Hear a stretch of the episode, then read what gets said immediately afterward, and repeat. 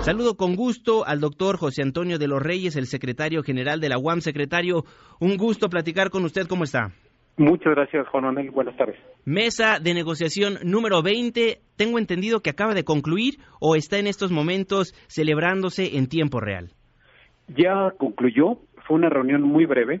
eh, pues inició primeramente con un clima muy adverso, un clima de gritos y de descalificaciones por parte del sindicato. Tuvimos que hacer un receso, pero a partir de que se, se tranquilizó el ambiente, pues hubo oportunidad pues de iniciar la mesa. Prácticamente ambas partes ratificamos lo que ya habíamos planteado. Eh, la universidad el pasado lunes 22 de abril presentó al CITOM las propuestas que incorporan muchas de las observaciones que ellos realizaron en las diferentes reuniones que tuvimos son esencialmente dos, un acuerdo para atender la problemática del rezago salarial y de ajuste al tabulador. De este tenemos y mantenemos de los nueve puntos, siete en acuerdo, y el otro es el convenio general relacionado con el emplazamiento con el, por el cumplimiento del contrato colectivo. Este consta de 14 acuerdos que tienen 35 puntos. De estos 35 tenemos un acuerdo en 32.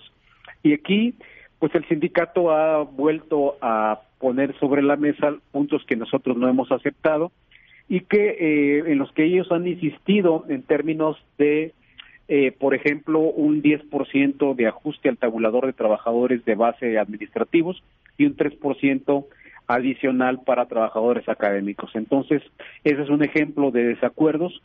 El día de hoy ratificamos que la universidad no puede ir más allá esto lo habíamos señalado desde el pasado 12 eh, 22 de abril y pues eh, fue una reunión muy breve.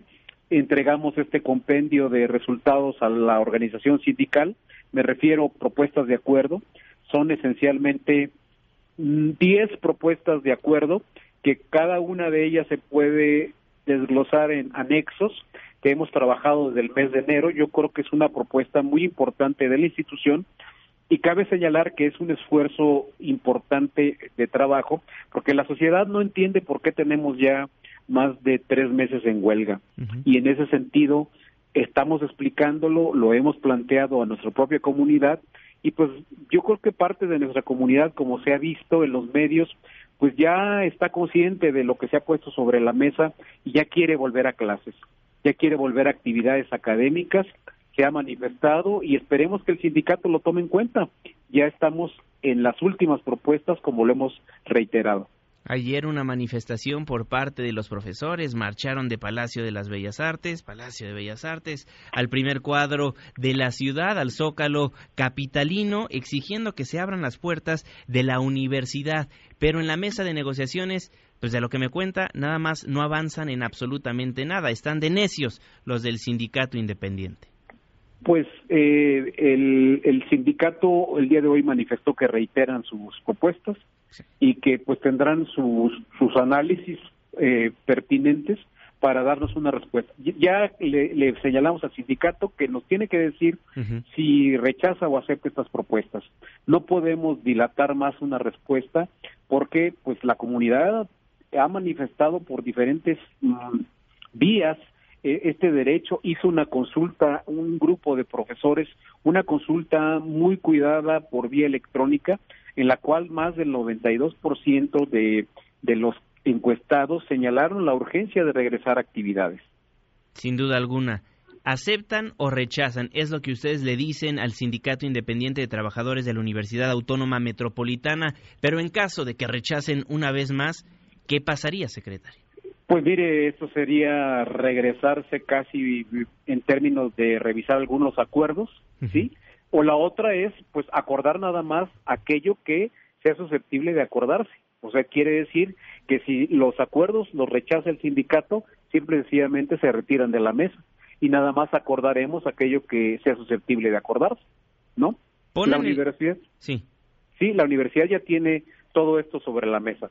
Si el sindicato nos dice que de eso rechaza o acepta, pues ya sabremos nosotros cuál es el, la posibilidad de acuerdo, pero sí insistimos en que, en que lo manifiesten claramente para que se tome una decisión y si es favorable al levantamiento de la huelga, pues ya estaríamos haciendo los ajustes finales y firmando en consecuencia. Ahora, hablan del contrato colectivo, pero realmente el meollo del asunto está en los salarios, en el sueldo que quiere el sindicato que incremente en un 10%. ¿Ustedes siguen firmes únicamente para reiterar? ¿En el 6.45 eh. es? Así es, seguimos firmes porque no podemos ir más allá.